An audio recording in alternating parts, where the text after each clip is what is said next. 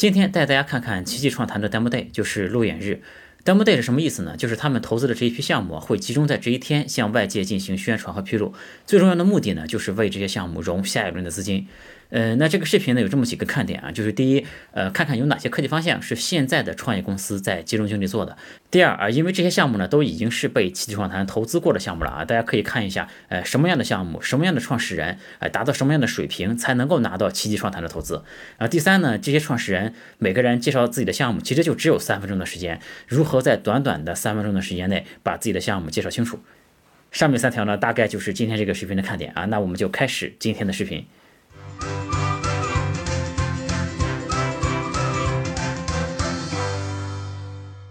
前几年呢，高质量的 demo day 还是挺常见的。这两年呢，创业的人少了，其实，呃，创业相关的孵化机构也变少了很多。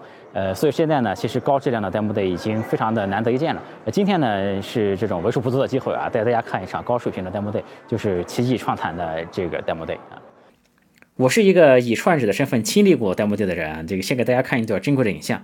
这是我二零一四年在一个 demo day 现场的演讲，当时的风格还是非常的不成熟啊。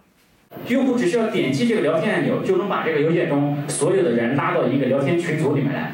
这个聊天群组的使用方式呢，和我们用的这种普通聊天工具是非常相似的，可以发文字也可以，发图片也可以，发语音也可以。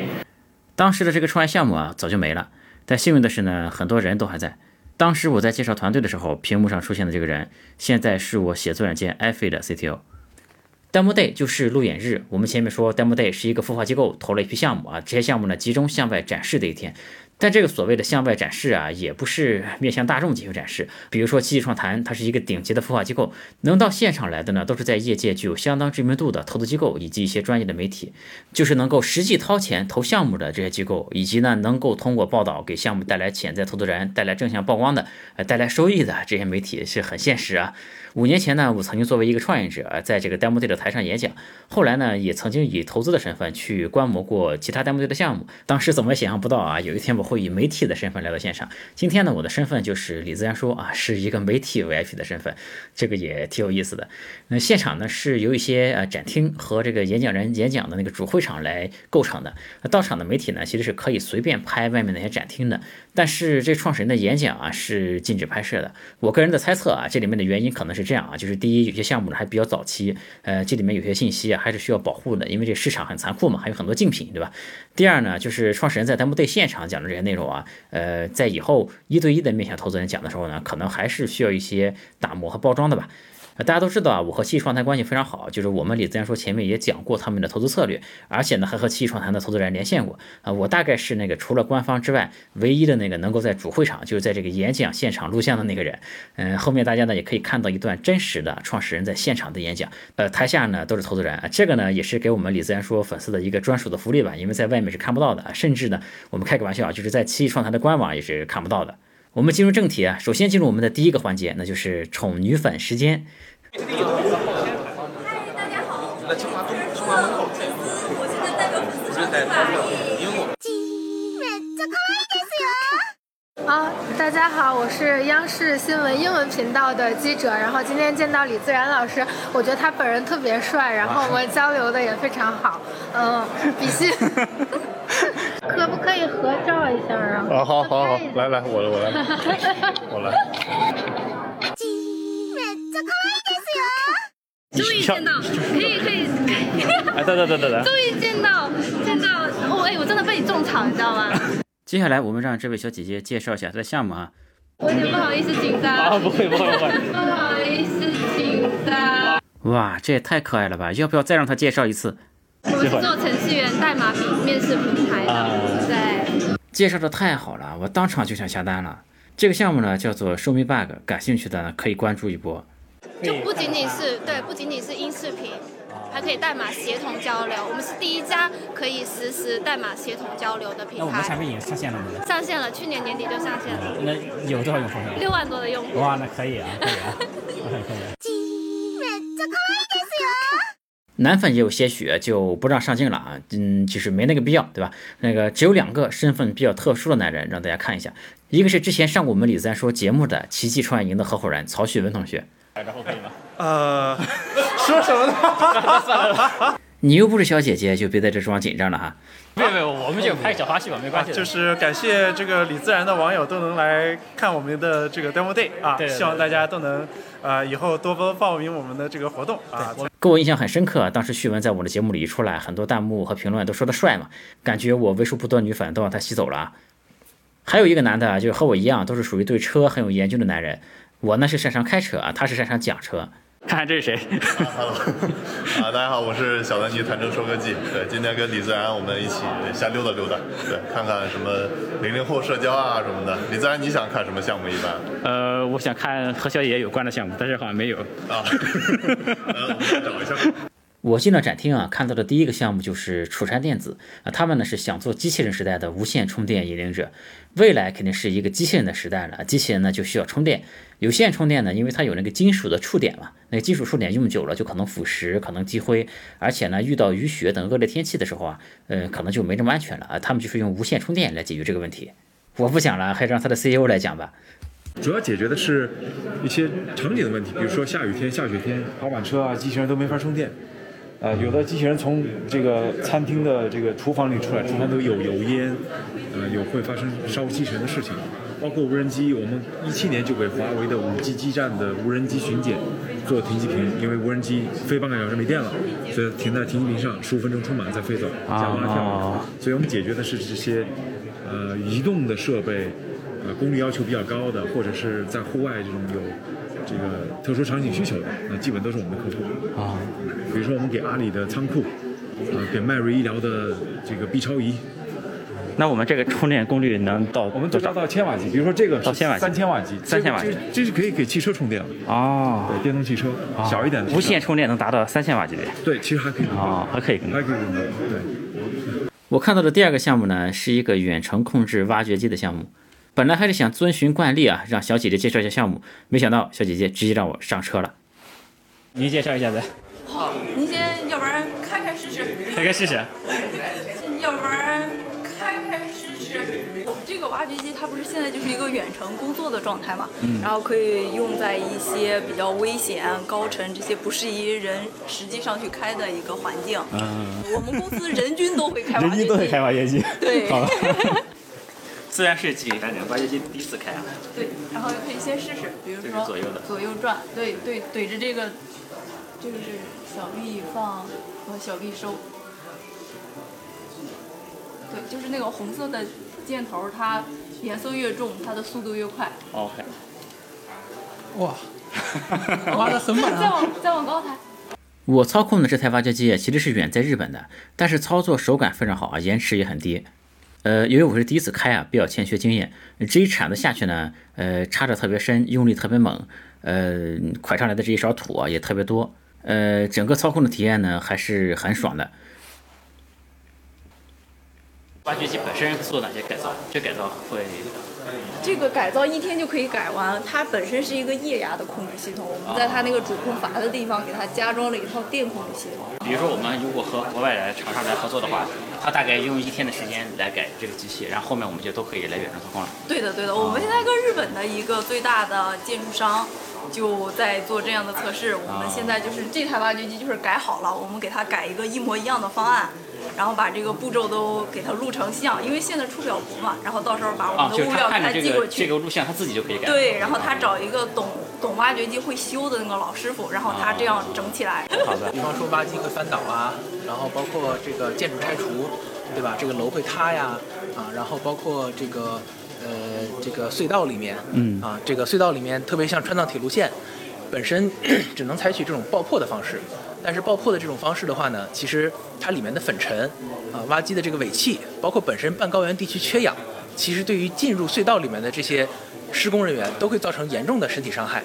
那我们做的这些事情呢，就可以把这个工程机械全都是无人遥控进到隧道里面去。啊，这样子的话呢，整个的通风啊，包括降尘啊等等之类的，因为人不在里面，所以大家可以在更恶劣的条件下就已经可以开始施工。那么是有这种机会，极大概率去缩短我们的施工时间。明白。研究生就是学机器人这块，很危险。但是非常危险，而且它是你不可能通过监管去避免的，因为你像这种石头，它有的时候就是受震动地这个地震，然后它可能就是会塌下来，对吧？对对对。因为你本身施工对它来讲也会产生震动嘛。那如果是做成无人的话，大家就可以很安全的去做事情。那将来有没有可能实现一些更自动化的、更智能的功能？比如说它自动从卡车上卸下来这种，哎，对，完全不用人工操作。没错，你看一下刚刚这个他演示的，就是卸料这个过程是可以自动的。那么接下来我们就可以把挖料过程也变成自动的。这样子的话，整个挖装这个过程就可以不需要人去参与了。哎，那从这个项目的角度说，这个市场规模大概怎么样？这个市场规模至少是三百亿人民币。从挖掘机、工程机械角度上来讲，对，然后。在这个工程机械全品类有四百多种，保有量一千多万台，啊，所以我们是先从挖掘机切入，因为挖掘机是工程机械里面最难做的，啊，自由度最高。那我们把它这个工业机械臂的操控、自动驾驶的技术，我们本质上在做的是工程机械里面的 ADAS 系统，啊，用到这个里面。所以你看到的自动复位啊等等之类，这里面其实有很多是工程机械臂的算法，哎，放到这个上面。你是这个项目的创始人吗？对，我是创始人 CEO 啊，对，对。我也是山东人 啊，我们山东老乡。对我之前在那个斯坦福读研究生，就是学的机器人这块。我在现场是聊了很多项目的啊，我回来做剪辑的时候就发现，如果只是雨露均沾的给大家讲一遍现场那些项目，可能平均到每个项目上呢只有十几秒、二十几秒这样的时间，呃，那就非常的走马观花，内容呢可能就很浅，呃，还不如给一个项目时间多一些，呃，所以说前面其实我们把很多时间给了那个拓江者，就是自动挖掘机的那个项目。因为那是一个特别适合在我们这样的视频节目里面进行演示的项目。奇传它是投了大量的非常硬核的高精尖的那种项目的，比如说有那种非常像机械臂的灵巧手，比如说有脑机接口的技术，比如说有 RISC-V 的芯片方案。但有些项目呢也比较难在我们这个视频里面给大家展示的很清楚。这个视频的后面呢，我会再精选一些比较有意思的这些项目的视频片段给大家展示一下。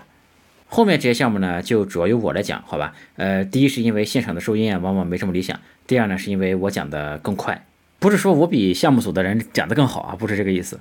因为现场聊呢，信息量很大，我是一个事后的概括嘛，就能讲得更快。其实对于一些入门的创业者来说啊，如何能够把一个项目快速说清楚，也是一种重要的能力。我的这些表述呢，可能也有一点参考的价值。这个项目很有意思，是骤宇科技做的。商家呢可以用他们的技术啊建立一个虚拟形象，呃，进行二十四小时的直播带货。有人可能会想，这个虚拟主播他带货的效率，呃，怎么和真人比？这个事呢，我是这么理解的啊，就是呃，这个虚拟形象的主播呢，他带货的水平啊等等，他可能确实不能和真人主播相比。但是对于很多商家来说啊，想让他们进行二十四小时不间断的真人直播是不太现实的。所以这个虚拟主播呢，他根本不需要打赢那些真人主播，呃，他只需要在这个没人主播的情况下，能够打赢那个轮播，或者是打赢这个没有人直播的那个效果，呃，能带货，呃，能回答用户一些问题就可以了。有极高的分账，但我们这边都不存在这个问题。然后这个形象也是可以，就是根据商家的呃需要，我们自己定制的。所以等于您可以在这个直播里面，然后打造自己的 IP。这个虚拟主播呢，在他们的策略下呢，确实能够比在没有真人主播情况下，还是能多卖很多货的。呃，而且这套系统啊，应该部署的成本是挺低的。他们是做到了让网店直播永不打烊这件事儿啊，所以说我觉得还是挺有意思的一个项目。再看一下松果体机器人的这个项目。呃，物理世界被数字化可以说是一个趋势。呃，计算机呢现在能处理画面、处理声音，甚至还能处理三维的信息。呃，但是呢，我们看我们手上的电脑啊、手机，其实它们都是没有触觉的。他们这个技术呢，就是能够让机器有触觉。精度很高的样子。指纹的零点零一毫米。然后这个指纹呢，你看。哦。那它的应用场景是什么？最直观的就是我们可以去做一些检测啊，比如说对一些裂纹啊之类的。举个简单的例子，像这种，那经常有金属之间它们粘合的时候，像这种裂纹比较细，可能视觉解决不了。那这时候通过这个来呢就能解决。你看啊，明白。对对对对，这是最常见的一种。传统的那种按压力板的话，凭我一个手掌上去，它是这个这一片是有压力，但它没有办法分辨说是这这个这个。具体哪个点是压力，压力多少？所以这个我们可以做一个这种，这种叫运动医学相关的，就是那个足部的一个步态的监测，就它是不是站得稳。那类似于一些那个脑卒中啊之类卒中的患者，嗯，他术后恢复的时候可以做这种检测。它这个产品啊，还能做出很多种形态，比如说做成一个滚筒，只要滚过去啊，就能把这个表面的触觉信息都收集起来，有点像个扫描仪啊。还可以做成一个表面啊，甚至可以把整个桌面都做成是这种可以感受触觉的桌面。我前面问了团队一个问题，就是这个技术的应用场景。我个人觉得，让机器具有触觉本身就是一件非常有意义的事情。他们做的这个硬件呢，就相当于是一个基础设施嘛，让计算机具有感知触觉的能力，然后呢，把这种能力开放给开发者们。具体有哪些应用场景呢？就可以让这些开发者根据他们的聪明才智去开发了。比如，我就可以想到一些呃不可描述的应用。呃，总之，这个科技会非常的有用。我们再看一个项目，这个 app 叫做信实。然后当一个 A 零零后遇到一个 B 零零后的时候，会说：“哎，这里是 A，逗号信实。”所以我们就叫信实。他们是做零零后社交的，有一百多万用户了，平均的用户年龄是十七岁。这是我的号，然后这个是昨天发生的，就昨天我们也在这儿嘛，然后有一个小姐姐来给我打招呼，问我学高数嘛，呃，他们在这里大概聊天的话题是什么？呃，纯粹的聊天啊，然后游戏约游戏打王者这种的，然后还有那个学习上的一些小烦恼，分班什么的，比如说今年四月的时候他们分班，就好多人讨论这事儿，呃。跟别的这种社交软件比的话，更多的是这个，我们是从人用内容消费的方式让人连接人，就不是在这个左滑右滑好不好看这种荷尔蒙的。这种几个创始人是九五年左右的，在这里已经算非常年轻的创始人了。零零后同样有很多人感到孤独，想找人，想认识更多的朋友。他们在产品里呢设计了三种扩列卡，扩列是零零后的一个流行语，就是扩充好友列表的意思。他们三种扩列卡呢，用文字、照片、声音这三种形式去找到自己最感兴趣的人。那那你们在给用户做匹配的时候，是基于地理位置，还是基于什么样的？呃，有两种匹配方式。嗯，第一种是像这个，就是以人和人的内容的维度去做的，然后这个是一个主动找人的这么一个事儿。嗯，还有一个是被动，有有两个被动的，一个是上墙。就是，这个我来说，这个我来说，这个迫不及待对产品要做出解释的，就是他们的产品经理。就是当用户如果说我聊天，就是我现在就要找人聊天，我不要看别人是个人的时候，有一个很快的入口就在这个上面，这个上面是现在所有的，我点了上墙之后。马上会出现在全平台曝光的一个东西。他我跟这些人聊天，就这些人马上就他们也想聊天，嗯，我马上就有一个快速会话。另外一个最后一个公开世界的那种感觉，是是是因为我能确定这是一种信任感，就是我知道他想聊天，我肯定是会需要回复的。还有就是我想看人的话，我想先看看有没有好的人，那我去这个浏览内容。然后还有一个我们会做一些推荐项的东西，就是一个推荐，就是宠物。这个宠物是干什么的呢？就是当我离线的时候，比如今天晚上我睡觉了，我第二天醒了。我说爱看看宠物带没带新的东西回来，如果带回来的话，会有一个推荐项的，可能是同城项的，可能是呃我们做一些算法项，因为这是一个内测的功能，现在还在调这个算法。他们应该是当天唯一的一个做社交的项目，而且产品呢真的做得很好看，我觉得他们产品经理的水平是非常不错的。咱们产品已经上线了吗？现在对，已经上线半年多了。上线半年，现在有多少用户？现在总共用户量一百多万。嗯，那要日活的话呢？日活的话小十万。嗯，那还可以的，不错的。那是开学期间，然后我们用户整体是学生偏多嘛？嗯，那是肯定的。对，零零后嘛。然后放假的时候，他们就我们整体数据包括时长都会翻倍。明白，明白。这家公司叫做电幕科技，他们是做毫米波雷达的物联网解决方案。毫米波雷达可能是未来物联网最重要的传感器之一啊，他们呢把成本也降低了很多。这里面有很多应用场景啊，比如说，呃，因为隐私的问题，很多地方是没法装摄像头的，但毫米波雷达呢，对隐私的保护就好了很多。最极端的，它都能布在厕所里，可以布在宿舍里。他拍的是这样的。对，然后还能掌握人的轨迹。你把它用在安防、消防上，真的着火了，你知道哪房间有多少人？嗯，用来做节能，没有人的时候就把电器关掉。这个明白。一个呃，可能多多种的这个使用场景。如果说像这样一个，呃，同样的，我是装传感器还是加这个摄像头，我可能我可以用三个小时，或者或者说我用一天的时间。嗯。但是它可能只能二十分钟，就是在功耗上是差别很大的。明白明白。对。外场我们就说这么多。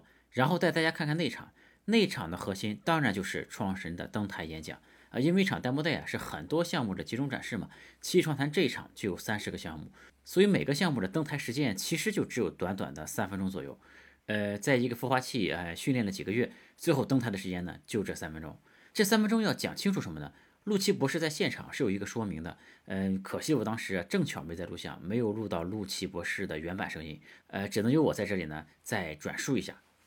在三分钟内啊，每一个项目必须把融资的核心问题讲清楚。第一，竞争者做什么，我们做什么。第二，为什么我们做的有很高的价值？第三，为什么现在是做这件事情的最好时机？第四，我们怎样才能形成长期的壁垒？第五，为什么我们是最能把这件事情做成的那个团队？第六，我们的进展是什么？啊，每一个项目呢都要把这六个问题在三分钟内讲清楚。说实话，很不容易。这里呢，我放出哎，我们前面讲的挖掘机那个项目的创始人的录像啊，因为这个项目呢大家都比较熟了，对吧？呃，大家可以感受一下，如果给你三分多钟介绍自己的项目，能不能讲到这个水平？我放出这个录像呢，当然是征得了七创团的同意的啊，他们还给了我一个官方拍摄的版本，呃，但我觉得我自己拍的呢更具现场的真实感啊，所以我还是放出我自己呃在座位上拍的那个画面。大家好，我是拓江者的创始人隋少龙，这是我的团队。张悦、李子石、徐明日，我们拓江者是远程在线施工的领先者。提到施工，大家可能都会想到建筑施工，但是事实上，施工它包含了矿山、隧道、基建、垃圾填埋、抢险救灾、护林等等等等，建了又拆，拆了又建，可谓人类不灭，施工不止。但与两千多年前纯靠人手的施工不一样，现在我们靠的是工程机械。那么我们干了一件什么样的事儿呢？我们把工程机械里的老师傅给拿出来了。我们面向制造商、施工方提供标准化的产品，这个里面包含了我们的硬件套装、遥控软件和自动化的模块。有了这些，施工方就可以进行远程在线施工。那么为什么要做这样一件事情？因为在传统方式下，人员的安全主要靠监管，能保证没有伤亡吗？我们敢保证。施工的效率主要依靠老司机的体力和手感。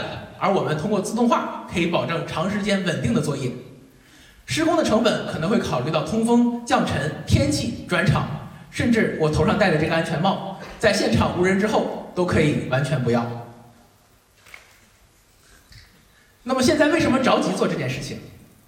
因为人工智能成本的降低和五 G 的商用为我们带来了非常好的技术拐点。十三五、十四五的规划对安全和新基建提出了新的要求，又成为了强有力的政策推动。更重要的一点是，开挖掘机是一门技术活、手艺活，讲究师徒传承。而现在的年轻人都不愿意再从事这种高噪音、高粉尘、高震动，甚至是高危的行业。老司机后继无人，师徒制即将断代，劳动力短缺在十年之内一定会发生。那么这件事情不光我们着急，我们的客户也非常着急。哪怕是我们在试用阶段。我们的客户针对于每台挖掘机的升级，都愿意给我们支付超过五十万人民币一台，这其中百分之八十来自于软件功能的选配。我们的客户包括像徐工集团、江西铜业、住友商贸以及日本最大的建筑商。那这个事情是一个多大的事儿呢？仅中国光挖掘机这样一个品类，每年的增量就有二十多万台，算下来大概是一个三百亿的市场空间。而工程机械全品类有四百多种。整体的保有量，主要的保有量有一千多万台，在这么大的一个产业里面，我们是领先者。为什么？因为别人还在用 PLC 系统做遥控、炒作五 G 概念的时候，我们在为工程机械打造 ADAS。举一个例子，挖桩作业是矿业用挖掘机占用百分之八十的时间，在这个过程当中，我们已经实现了百分之五十的自动化。通过这样的自动化的功能。我们可以完全接近老师傅的一个十年老司机的这样的一个挖桩效率，那么我们很快也会实现在人人在里面的这个参与时间会降低为零。为什么我们能达到这样的一个效果，能成为领先者？我本人毕业于斯坦福大学，是一名连续创业者。照片里面黑白裤衩的胖子就是我。我们团队不光有产业纵纵深的资源，同时具备了顶尖技术的落地能力。可以说，在工程机械领域，我们技术最强；在技术圈里，我们挖掘机开的最棒。最后总结一下，这是一个远离大众视野的万亿级的市场机遇。这是我们是一家在强客户强烈需求推动下快速迭代、开始盈利的公司。我们是一群最顶尖技术与传统产业 know how 深度结合的热血青年。这是远程在线施工的领先者。这是拓江者，听懂掌声，谢谢大家。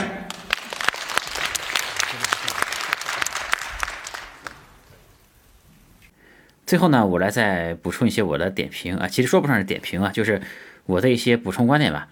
我想说的第一点呢，就是演讲能力在这种 demo day 上做演讲，我觉得有一点是非常重要的，就是如何有自己的辨识度，如何让别人记住你。因为一下子几十个项目在台上讲，对吧？这里面呢，其实可以用的方式有很多。比如说，有一些创始人呢，他在台上其实不是一个正经的演讲啊，他会加入一些梗和自己的段子，就讲得很有意思。这样呢，就给别人留下了很深刻的印象。还有一些人呢，呃，他是靠衣服啊，穿一些奇装异服，或者是呃很有个性的装扮。这一招其实呢，当年我在我的 demo day 上也用过。当时我们那个 demo day，呃，其实是有指定的统一的服装的啊，就是一个白色的 T 恤衫。但是我呢，就特别不想穿那个统一的衣服，我就想穿我的一个小马甲。组织那个登部队的工作人员呢，就不让我穿。最后呢，我到厕所里偷偷的把那个小马甲，呃，这个穿在里面，然后上台呢，就把那个外面的这个白衣服给脱了。其实收到了很好的效果，因为在那一天我是唯一一个呃没穿这个指定服装的那个创始人。我觉得这个互联网的时代。一定是一个多样化和个性化的时代，而不是在一个大的组织中去遵守一个纪律的时代。所以说我今天不想穿这件统一的制服，不想把它脱下来。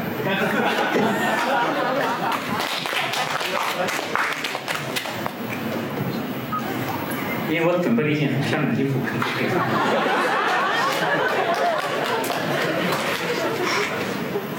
但为此呢，我也付出了一些代价，就是在那个孵化器里，本来有一个非常支持我的。呃，一个女生，因为我换衣服的这个举动呢，是非常不遵守纪律的，而他呢是那个 demo day 的一个组织者，一个维护秩序的人。我的这个举动呢，其实就惹怒了他。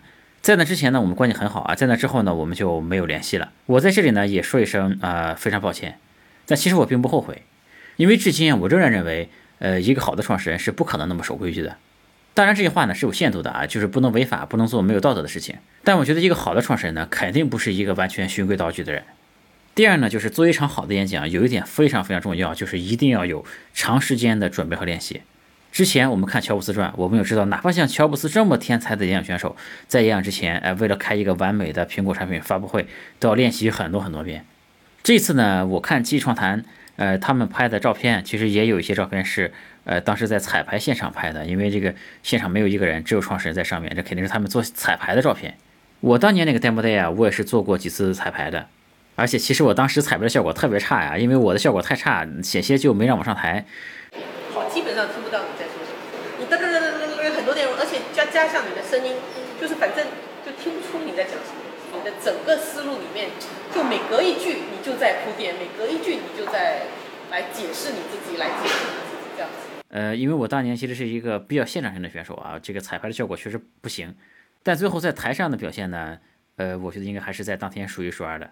但我当年的那种搞法呢，其实不靠谱啊。这个最好呢，就是在台下就能做得非常完美，一定要有长时间的练习啊，反复的练习，甚至不仅仅是彩排一两遍，而是对于一场重要的演讲，你要自己在家里对着镜子练习，或者是放一个摄像机把你的演讲拍下来，一遍一遍的去看，然后去找里面的缺点去复盘，直到你能做的烂熟于心。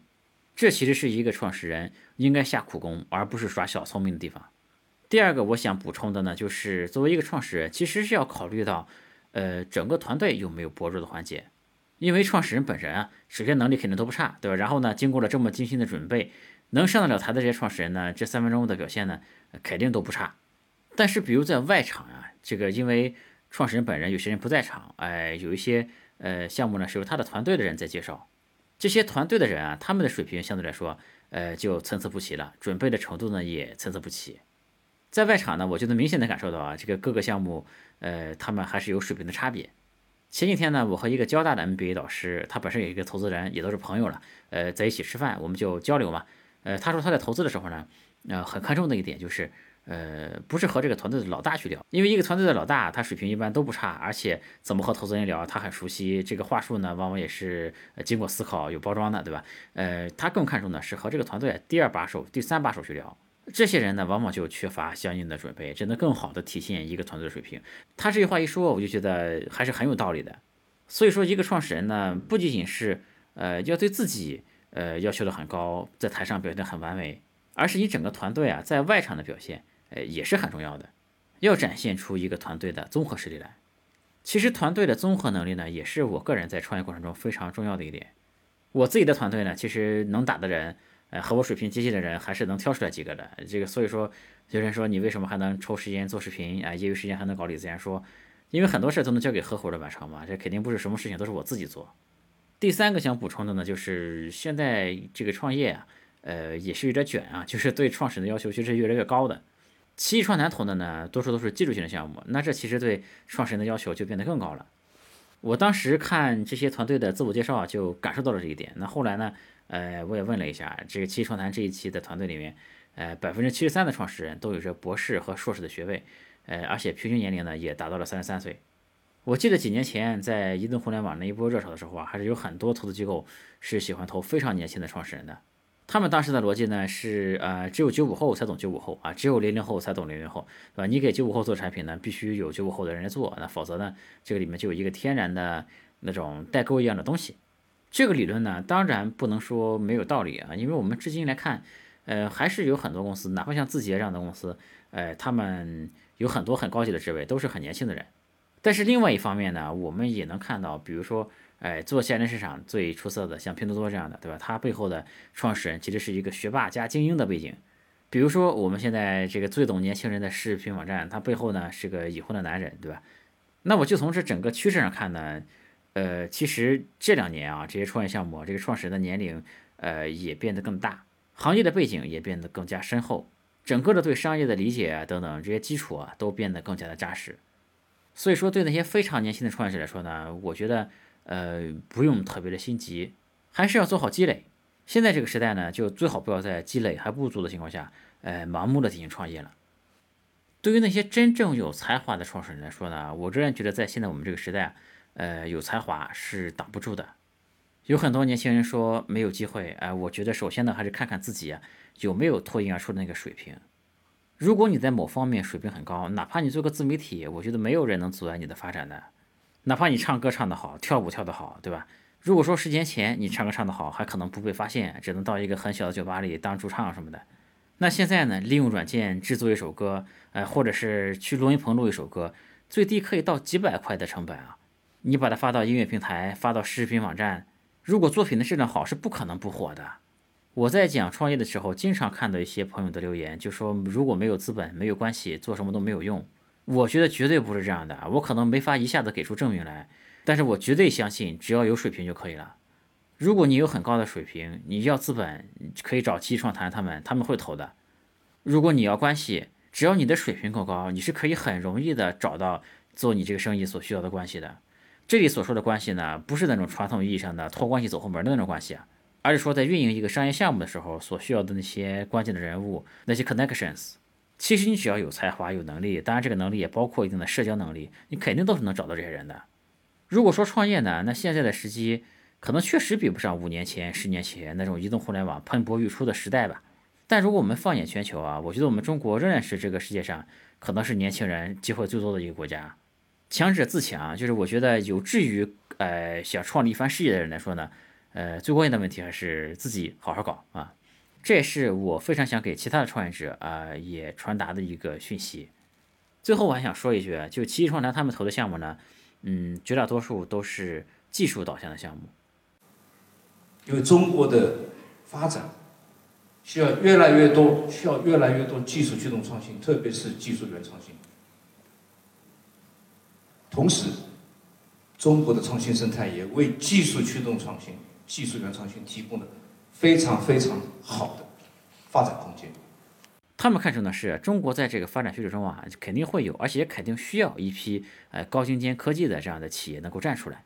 这一点呢，我非常非常的认同。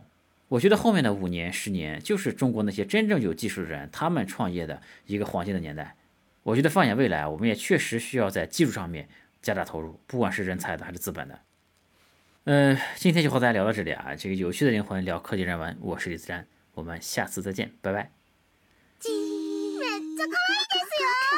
欢迎加我的微信，我的微信是 l 五七七六幺幺，大写的字母 L，数字五七七六幺幺，L 五七七六幺幺。